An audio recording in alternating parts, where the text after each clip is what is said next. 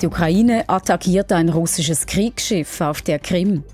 Es sei wohl komplett zerstört, auch wenn Russland etwas anderes behaupte, sagt unsere Korrespondentin. Und? Es ist schon ein deutlicher Rückschlag für die russische Armee. Stürme und Überschwemmungen. In Australien spielt das Wetter verrückt. Das, was wir derzeit erleben, übersteigt doch, was ich in den letzten 30 Jahren gesehen habe. Sagt unser Mitarbeiter in Australien, der derzeit Pulli statt T-Shirt trägt. Und der NATO-Beitritt Schwedens rückt ein Stück näher. Die Türkei macht die Tür etwas weiter auf. Das und mehr jetzt bei 4x4, Ihrem Podcast mit ausgewählten Gesprächen des Morgens. Ich bin Vera Deragisch. Es war eine gewaltige Explosion im Hafen der Halbinsel Krim. Ein russisches Kriegsschiff sei zerstört, meldet die Ukraine.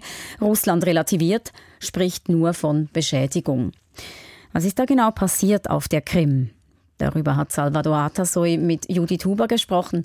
Sie ist unsere Sonderkorrespondentin für die Ukraine. Es ist sehr unwahrscheinlich, dass das Schiff nur beschädigt wurde tatsächlich. Denn Aufnahmen, die Anwohner ins Netz gestellt haben, zeigen gewaltige Explosionen. Eine erste Explosion, als das Kriegsschiff getroffen wurde und eine zweite, als der Sprengstoff detonierte, der offenbar auf dem Schiff geladen war. Und gemäß ukrainischen Angaben soll es sich dabei bei dieser Ladung um iranische Drohnen gehandelt haben, mit denen ja Russland regelmäßig ukrainische Städte angreift. Und diese Explosion, die hat Stahltrümmer weggeschleudert, was wiederum auf anderen Aufnahmen zu sehen ist, also Trümmer, die irgendwo in der Stadt im Boden stecken. Und schließlich gibt es auch Fotos von der Stelle, an der das Schiff ankerte. Und auf diesen Fotos sind nur noch verkohlte Überreste zu sehen. Die Anwohner übrigens, die die Aufnahmen von der Explosion des Schiffes ins Netz gestellt haben, sollen nun strafrechtlich verfolgt werden. Und das könnte ja auch darauf hindeuten, dass man etwas zu verstecken hat. Und das Schiff, das da in die Luft geflogen ist, war das wichtig für die russische Armee? Ja, ich denke schon, dass das wichtig war, denn von solchen Landungsschiffen hatte Russland vor Kriegsbeginn insgesamt zehn Stück und zwei sind inzwischen zerstört von diesen letzten Tagen und eines ist beschädigt. Und überhaupt ist die einst stolze Schwarzmeerflotte empfindlich dezimiert. Und man muss auch sagen, Russland musste ja die Kriegsschiffe sowieso schon verlegen, nachdem die Ukraine das Hauptquartier der Flotte in Sevastopol angegriffen hatte. Und nun zeigt sich auch der Hafen von Feodosia im Osten der besetzten Halbinsel Krim liegt also in der Reichweite der ukrainischen Luftwaffe, also respektive in der Reichweite von Marschflugkörpern, die westliche Staaten der Ukraine geliefert haben. Solche Kriegsschiffe übrigens dienen als Transportmittel für Waffen und Truppen, sind also wichtig für die Logistik. Und wichtig sind sie dann vor allem in dem Moment, wenn die Kertschbrücke, diese Landverbindung mit Russland, wenn die ausfallen sollte oder zerstört würde von der ukrainischen Seite. Und das alles zusammengenommen heißt, es ist schon ein deutlicher Rückschlag für die russische Armee. Das bedeutet, der Ukraine ist da ein kleiner Kuh gelungen. Ja, in gewisser Hinsicht schon. Wichtig ist es vor allem, weil es auch Zuversicht gibt der ukrainischen Armee und der Bevölkerung in diesen doch sehr schwierigen Zeiten. Und es kommt noch dazu, es ist nicht der einzige Erfolg, den die Ukraine in diesen Tagen vermelden konnten. Sie haben offenbar über die Festtage auch noch mehrere russische Jagdbomber abgeschossen. Und das zeigt, und das sagen die Ukrainer eben auch, wenn sie über die nötigen Waffen verfügen, können sie der russischen Armee empfindliche Niederlagen zufügen und sie drängen deshalb die westlichen Verbündeten umso mehr darauf, die Waffen zu erhalten, die sie brauchen, um die russische Armee dann ganz aus dem Land zu werfen. Das ist mal der eine Aspekt dieses, sagen wir, Erfolges. Und der andere ist natürlich ganz konkret, dass durch die Zerstörung des Kriegsschiffes und der Drohnen die Russen etwas weniger angreifen können, dass ukrainische Städte und auch übrigens der Handelsverkehr auf dem Schwarzen Meer ein wenig sicherer werden. Und wenn wir noch kurz über diese zerstörten russischen Kampfflugzeuge sprechen, so hat das ganz konkrete Auswirkungen auch auf die Front. Denn diese Flugzeuge haben sogenannte Gleitbomben auf die ukrainischen Stellungen abgeworfen. Und man hört jetzt, dass seit dem Abschuss dieser Flugzeuge diese Angriffe mit Gleitbomben auf die ukrainischen Truppen an den entsprechenden Frontabschnitten eben nachgelassen haben sollen. Gleichzeitig gibt es ja auch Berichte über ukrainische Rückschläge und folglich über russische Gewinne, Landgewinne auch. Wie erfolgreich ist die ukrainische Armee derzeit? Also ganz konkret geht es um diese Kleinstadt Marinka, die Russland jetzt erobert haben will und die Ukraine bestätigt, dass sie diesen Ortschaft verloren hat. Insgesamt ja, gibt es natürlich ein gemischtes Bild und man muss schon sagen, die Front ist sehr lang, die Kriegsschauplätze sind mannigfaltig. Dieser Erfolg, diese Einnahme der Ortschaft Marinka übrigens aber müsste man etwas relativieren, weil der Ort war schon länger weitgehend unter russischer Kontrolle. Es ging nun um Gebiete um das Dorf herum und um diese wenigen Kilometer zu erobern, dafür brauchte die russische Armee Monate. Aber ja, tatsächlich, die ukrainische Armee ist mancherorts unter Druck. Man weiß, dass Munitionsmangel herrscht. Und dann kommen auch die ständigen Luftangriffe der Russen auf Städte und Dörfer, kommen natürlich dazu, die zermürben die Menschen. Gestern Abend zum Beispiel meldeten die ukrainischen Behörden einen Angriff auf den Bahnhof der Stadt Cherson, just als dort Zivilisten auf einen Evakuierungszug aus der Stadt warteten. Und mindestens eine Person starb, weitere wurden verletzt. Und klar, das gibt natürlich alles ein sehr gemischtes Bild für die Ukraine. Judith Huber, unsere Sonderkorrespondentin für die Ukraine. In Australien wäre jetzt eigentlich Sommer. Doch statt bis zu 40 Grad zeigt das Thermometer teilweise gerade mal 15 Grad an. Im Osten regnet und stürmt es, im Westen ist es trocken und es gibt Buschbrände. Salvador Atasoy hat mit unserem Mitarbeiter in Australien, mit Urs Welterlin, über diese Wetterkapriolen gesprochen. Zuerst über die aktuelle Lage. Man kann sagen, dass sich weite Teile der Ostküste in einer Art Ausnahmezustand befinden, zumindest die am stärksten bevölkerten Regionen.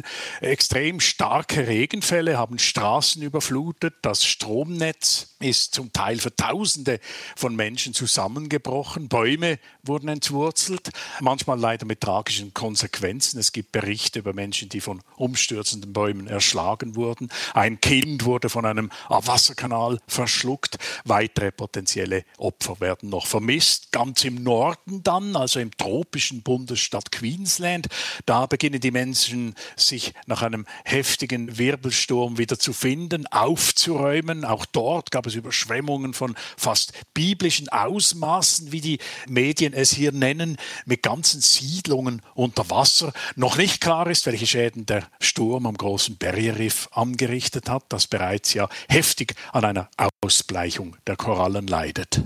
Also sehr angespannte Wettersituationen derzeit. Wie außergewöhnlich ist das?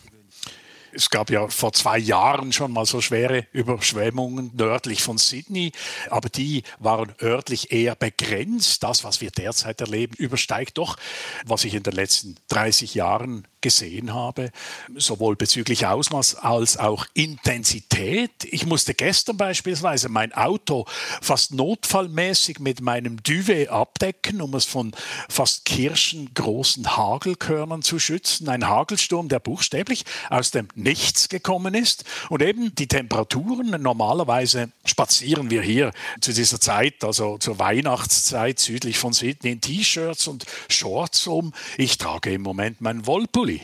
Sie haben es erwähnt, mit zum Teil tragischen Auswirkungen dieser Unwetter. Mindestens neun Menschen sind bis jetzt gestorben. Was ist sonst so mit der Natur, die Landwirtschaft, wenn es so regnet in Gegenden, die sonst unter Trockenheit leiden? Die Tragödien, die sind natürlich da, aber man darf durchaus sagen, Regen ist in Australien ja in der Regel sehr willkommen. Das Land ist schließlich der zweittrockenste Kontinent nach der Antarktis.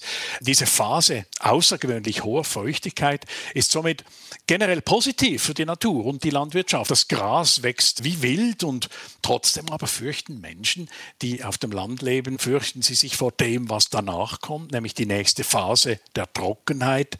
Denn schon nur wenige Tage starker Sonne und Trockenheit und das Gras verwandelt sich in Zunder buchstäblich. Wir sehen das im Moment in Westaustralien, wo die Leute mit verheerenden Bränden zu kämpfen haben. Ich befürchte, das wird auch an der Ostküste wieder so werden, früher oder später. Viele Hörerinnen und Hörer mögen sich vielleicht an die katastrophalen Brände vom australischen Sommer 2019-2020 erinnern.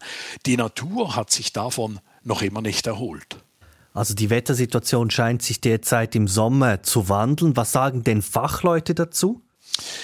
Ja, Australien ist natürlich ein Land der Extreme, was das Wetter angeht. Das war schon immer so. Und einen einzelnen Wettervorgang allein der Klimaveränderung in die Schuhe zu schieben, das wäre natürlich komplett falsch und auch völlig unwissenschaftlich. Aber für Expertinnen und Experten ist ganz klar, dass die zunehmend extremeren Unterschiede in den Niederschlägen, der Intensität des Wetters eine Folge der globalen und vom Menschen verursachten Klimaerhitzung sind. Man darf nicht vergessen, die Fachleute hatten ja genau diese Entwicklungen schon vor 10, 20 Jahren vorausgesagt. Ich mag mich noch gut erinnern an Interviews, die ich damals mit Klimaexpertinnen geführt hatte. Mehr Niederschläge, häufigere und heftigere Wirbelstürme und daneben lange Trockenperioden mit Waldbränden so heiß und so intensiv, dass sie nicht einmal mehr unter Kontrolle gebracht werden können. Die Zukunft sieht also alles andere als gut aus für Australien, sagen Expertinnen und Experten. Wie eine der bekanntesten Klimaforscherinnen vor ein paar Tagen gesagt hatte, ich hoffe, dass ich mit meinen Prognosen nicht recht habe. Leider hatte sie bisher immer recht gehabt. Unser Mitarbeiter in Australien, Urs Welterlin. Schweden ist der NATO einen Schritt näher. Denn der Außenausschuss des türkischen Parlaments hat gestern einem Beitritt Schwedens zugestimmt. Zur Erinnerung, die Türkei blockiert ja diesen Beitritt. Sie sagt, Schweden unterstütze Terrorgruppen, wie etwa die kurdische Arbeiterpartei PKK. Und die Türkei verlangt, dass ihr die USA Kampfjets liefern. Nun also dieser Entscheid im türkischen Parlament. Warum fällt es denen gerade jetzt? Das hat Salvador Atasoy Karin Sens gefragt. Sie ist ARD-Korrespondentin in Istanbul. Das ist tatsächlich eine gute Frage. Sie haben ja diese Kampfjets aus den USA gerade eben schon erwähnt. F-16 heißen die. Und das ist ja eine der Hauptbedingungen gewesen der Türkei, dass man eben für den NATO-Beitritt Schwedens stimmen wird. Und ich würde jetzt diese Entscheidung gestern so interpretieren, dass man versucht, den Druck auf die USA zu erhöhen. Wir wissen, dass der US-Präsident Joe Biden für diesen Verkauf dieser F-16 an die Türkei ist. Die Türkei ist ja NATO-Mitglied, sichert also auch NATO-Außengrenzen. Aber der Kongress schlägt da eben quer. Und zwar vor allem, das hat schon eine Historie, weil die Türkei nämlich einst von Russland das S-400 Abwehrsystem gekauft hat. Und danach ist die Türkei Türkei nicht nur aus dem F-35-Programm geflogen, also Entwicklungsprogramm für Kampfjets, sondern eben auch hat diese Lieferung von den F-16 nicht bekommen. Und Erdogan hat letzte Woche sehr klar diese beiden Punkte nochmal miteinander verbunden und hat praktisch parallele Entscheidungen im US-Kongress, parallel im türkischen Parlament vorgeschlagen. Also man merkt, man vertraut sich an dieser Stelle nicht, sondern sagt, wir machen das beide gleichzeitig, dann kann sozusagen an dieser Stelle nichts schiefgehen und man versucht eben jetzt Druck zu machen mit diesem ersten Schritt im Auswärtigen Ausschuss. Fuat Oktay ist der Vorsitzende in diesem Auswärtigen Ausschuss der Türkei und er hat gestern eben auch, und das passt dazu, von einer Geste des guten Willens gesprochen. Auf der anderen Seite muss ich auch sagen, ist diese Entscheidung gestern, gerade gestern, kurz nach Weihnachten schon eine besonders bemerkenswerte Entscheidung gewesen, denn kurz vor Weihnachten sind im Nordirak zwölf türkische Soldaten ums Leben gekommen. Die Türkei macht da militante Kurden für diese Angriffe verantwortlich. Und das spielt natürlich in diese ganze Schweden-Thematik massiv mit rein. Also man könnte auch sagen, möglicherweise versucht man sozusagen jetzt diese unpopuläre Entscheidung, gerade im Zusammenhang jetzt mit diesen toten Soldaten im Nordirak, ja möglicherweise einfach, sage ich mal, im Schatten von Weihnachten und vor allem der Neujahrsfeiern in der Türkei durchzukämpfen. In der Türkei sagt man ja keine Entscheidung ohne Erdogan. Bedeutet das jetzt, dass Erdogan selbst seine Einstellung zu diesem NATO-Beitritt geändert hat?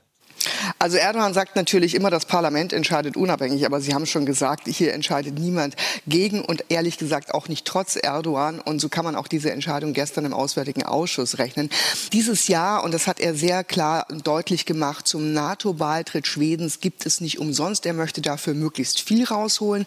Am Anfang stand ja immer im Fokus die laxe Haltung Schwedens zur verbotenen kurdischen PKK und auch zur Gülen-Bewegung, die ja die Türkei für den Putsch versucht 2016 verantwortlich macht. Man hat verlangt, dass die Terrorgesetzgebung verschärft wird in Schweden, dass man Leute ausliefert, die standen auf einer Auslieferungsliste und dass auch ein Waffenembargo gegen die Türkei aufgehoben wird. In vielen Punkten ist Schweden der Türkei da auch entgegengekommen, hat tatsächlich auch Gesetzgebung geändert.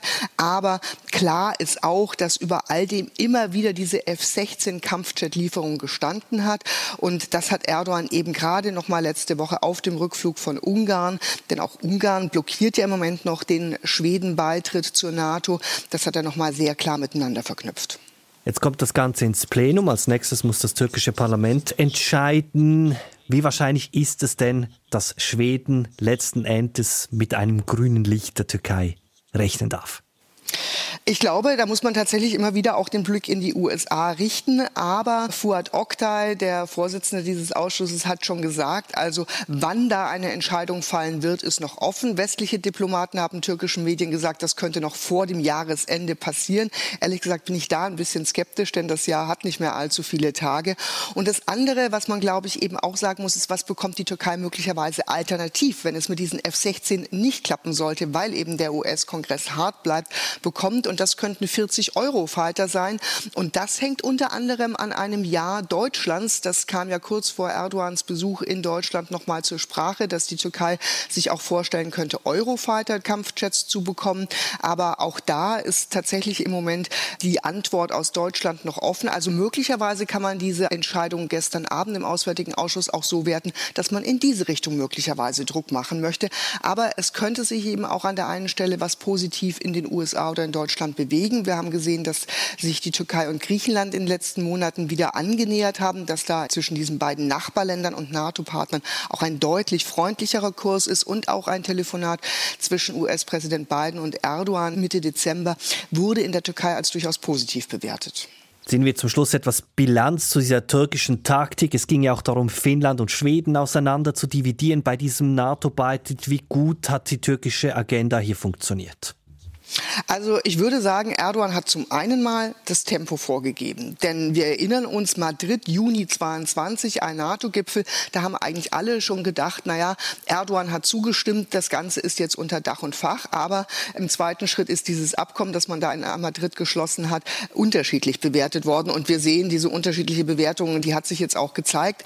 Denn Erdogan hat tatsächlich, Sie haben es gesagt, Finnland und Schweden auseinanderdividiert. Schweden hat im April zur NATO beitreten dürfen. Entschuldigung, Finnland, Schweden bis jetzt noch nicht. Man hat am Anfang immer noch diese Verbindung zwischen F-16 und der NATO-Entscheidung Schweden geleugnet. Das ist jetzt sehr offen zutage getreten. Es gab immer wieder ein Hin und Her. Immer wieder hatten wir hier Meldungen auf dem Tisch. Jetzt steht Schwedens NATO-Beitritt kurz bevor.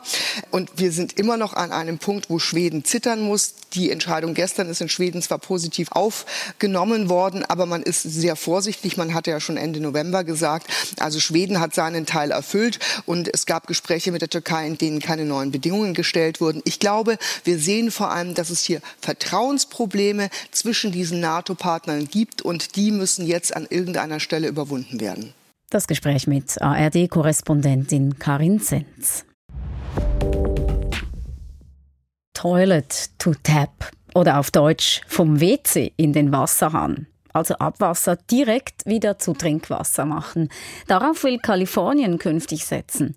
Im US-Bundesstaat dürfen die Behörden Abwasser neu recyceln und direkt wieder in die Leitungen einspeisen. Was ist die Überlegung dahinter? Das hat Tim Eckimann den freien Journalisten Arndt Peltner gefragt, der in Kalifornien lebt. In den letzten paar Jahren gab es ja eine große Dürrewelle in Kalifornien. Also man muss Wasser einsparen, man muss neue Ressourcen finden, um Wasser zu gewinnen zu können. Und da wurde wirklich viel angedacht. Da wurden Entsalzungsanlagen angedacht, die am Pazifik entstehen sollten, aber das ist ziemlich teuer zu machen.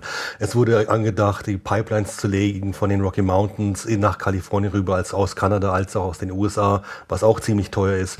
Und da kam man eben auch auf die Lösung, dass man das Abwasser anders nutzen könnte. Das heißt einfach, dass man das Abwasser so nutzen kann, also das Toilettenwasser beispielsweise, Weise auch, dass es halt wieder als Trinkwasser genutzt werden kann. Abwasser aufzubereiten ist ja nicht eine grundlegend neue Idee. Neu ist einfach, dass Kalifornien daraus Trinkwasser macht. Kann das Wasserproblem Kaliforniens mit dieser neuen Methode denn tatsächlich langfristig gelöst werden? Also das ist sicherlich nur ein kleiner Schritt dabei. Man muss bedenken, dieses Wasser wird schon genutzt, gerade in öffentlichen Parks, bei der Wasserbenutzung in Parks, in den Grünanlagen, als auch in der Landwirtschaft teilweise schon. Und jetzt will man einfach noch einen Schritt weitergehen und sagen ganz deutlich, wir können das Wasser auch deutlich weiter nutzen, weil wir einfach die Kontrolle darüber haben, weil wir es einfach so aufbereiten können, dass es fast noch besser ist als das Trinkwasser, was jetzt noch rauskommt. Man darf nicht vergessen, es ist ja nicht einfach das Toilettenwasser, was mal kurz durchgespült wird und gereinigt wird von irgendwelchen harten Sachen, die da drin sind, sondern wirklich ist wieder so gereinigt und mit chemischen Mitteln bearbeitet, als auch mit natürlichen Mitteln bearbeitet. Dann gibt es ja Tests um Tests um Tests, bis es dann wirklich ins Trinkwasser kommen könnte. Und das denkt man schon, dass man damit einen kleinen Schritt machen könnte hin zu einer ja, besseren Wassernutzung in Kalifornien. Können wir das noch einen Schritt weiter vertiefen?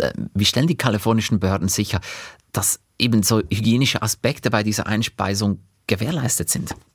Also es geht sicherlich um Tests. Also man hat ja schon die Infrastruktur vorliegen, das ist ganz klar. Also die Abwasseraufbereitungsanlagen gibt es ja schon im ganzen Bundesstaat und es geht wahrscheinlich nur darum, dass man noch eine Stufe oder zwei Stufen da, dazu noch schaltet und gleichzeitig auch das Testverfahren noch intensiviert, dass man einfach wirklich sagen kann, das Wasser ist sicher zu trinken und es wird sicherlich auch viele Tests geben, bevor das läuft. Und es ist ja nicht von heute auf morgen. Also diese Idee kam ja vor zehn Jahren auf und praktisch nach, nach zehn Jahren hat man sich jetzt zum Schluss dieser Frist nochmal gesagt, okay, wir wollen das angehen. Das heißt, Bezirke in Kalifornien haben jetzt die Freischaltung bekommen oder die Möglichkeit bekommen, diese Möglichkeit irgendwie auszuprobieren, einfach zu sehen, ob es wirklich klappt bei ihnen. Los Angeles County, San Diego County und Santa Clara County, das ist San Jose südlich von San Francisco, die haben gesagt, sie wollen das ausprobieren und jetzt muss man sehen, einfach was in den nächsten Jahren daraus wird, ob das wirklich durchgeführt werden kann und vor allem auch, ob es angenommen wird von der Bevölkerung.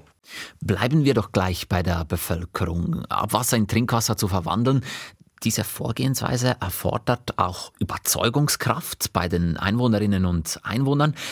Wie überzeugt man die kalifornische Bevölkerung, dass recyceltes Abwasser nicht eklig ist?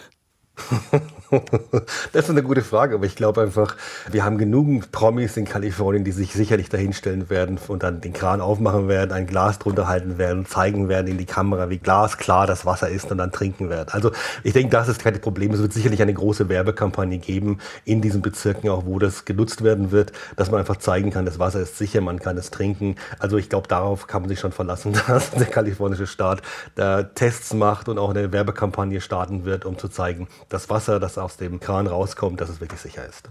Der Startschuss ist also gegeben. Welche Hürden könnten trotzdem noch auf die Behörden zukommen? Naja, also die Frage ist sicherlich, was das für Kosten sind, was da für zusätzliche Kosten kommen könnte. Man hat sicherlich dieses Projekt, will man finanzieren, will auch sehen, was man daraus machen kann. Da geht sicherlich darum, auch die Akzeptanz der Bevölkerung ist sicherlich eine Hürde noch damit. Aber grundsätzlich will man einfach in Kalifornien und muss man vor allem in Kalifornien auch Wasser einsparen. Auf der einen Seite, man muss neue Ressourcen finden und das ist sicherlich nur ein kleiner Schritt dazu, in diese Richtung zu gehen. Kalifornien ist Wüste. Wir hatten fünf, sechs Jahre lang eine strenge Dürre, wo Wasser eingespart werden musste in allen Bereichen. Und jetzt in diesem Jahr hatten wir viel Regen, die Reservoirs sind voll, die Seen sind wieder voll, aber das heißt noch lange nicht, dass es ein dauerhafter Effekt ist. Von daher, wir müssen was machen in Kalifornien und das ist sicherlich nur ein kleiner Schritt. Kann Kalifornien in diesem Fall auch eine Vorreiterrolle einnehmen in den USA? Kalifornien hat immer eine Vorreiterrolle inne, das ist auch keine Frage. Also in jedem Bereich ist Kalifornien führend, in, gerade in der Umweltpolitik, was in den USA passiert. Man schaut ganz gezielt, was Kalifornien macht, was da durchgesetzt werden kann mit der Bevölkerung, aber auch was realisiert werden kann, technologisch umgesetzt werden kann. Von daher hat Kalifornien immer diese Rolle. Der freie Journalist Arndt Peltner. Die Angriffe auf Handelsschiffe gehen weiter. Bis jetzt ging es vor allem um jene im Roten Meer, verübt von Houthi-Rebellen. Aber auch im Arabischen Meer hat es einen Angriff gegeben. Getroffen hat es ein indisches Handelsschiff. Indien schickt darum jetzt drei Kriegsschiffe in die Region. Mit welcher Begründung? Das wollte Salvador Atasoy von Jennifer Johnston wissen. Sie ist ARD-Korrespondentin und beobachtet die Ereignisse von Singapur aus. Es gehe dabei vor allem um Abschreckung, das sagt die indische Marine, und um die Sicherheit von Schiffen und der Besatzung auf diesem Seeweg. Indien will die Militärpräsenz im Arabischen Meer stärken in diesen Zeiten und schickt nicht nur die drei Zerstörer mit Marschflugkörpern, sondern will auch noch ein Aufklärungsflugzeug hinterher schicken. Man ist ja so ein bisschen verwirrt, oder? Man hat jetzt immer diese Angriffe der Houthi-Rebellen. Weiß man jetzt, wer denn dieses Handelsschiff angegriffen hat vor der indischen Küste? Da geht es noch ein bisschen hin und her. Also es war erstmal wohl ein Drohnenangriff einen Tag vor Heiligabend auf einen Tanker, der Rohöl geladen hatte. Das Schiff befand sich mehr als 300 Kilometer vor der Westküste Indiens. Nach dem Angriff ist ein Feuer ausgebrochen auf dem Schiff. Das konnte gelöscht werden. Es gab auch keine Verletzten unter der Besatzung. Das Schiff wurde dann nach Mumbai eskortiert von der Marine und dort von einem Spezialteam untersucht, um eben herauszufinden, von wem dieser Angriff kommen könnte. Da wurden Beweise gefunden, die vor allem auf einen Drohnenangriff hindeuten. Aber wer für den Angriff verantwortlich ist, das Pentagon, also das US-Verteidigungsministerium, sagt, es war der Iran. Der Iran selbst, das Außenministerium dort bestreitet das allerdings. Also ein ganz anderer möglicher Angreifer als die Houthi-Rebellen. Jetzt hat Indien ja reagiert, will drei Kriegsschiffe in die Region schicken. Was soll das bewirken? Präsenz zeigen, Flagge zeigen, abschrecken, Sicherheit von Schiffen und Besatzung garantieren. Und Indien hat nochmal betont, es fühlt sich verpflichtet, die Seewege in der Region des Indischen Ozeans für Handelsschiffe sicher zu halten. Und darum schickt sie jetzt diese Kriegsschiffe. ARD-Korrespondentin Jennifer Johnston. Das war's mit 4x4. Das waren einige unserer Gespräche von heute Mittwoch. Merci fürs Dabeisein, sagt Vera Deragisch.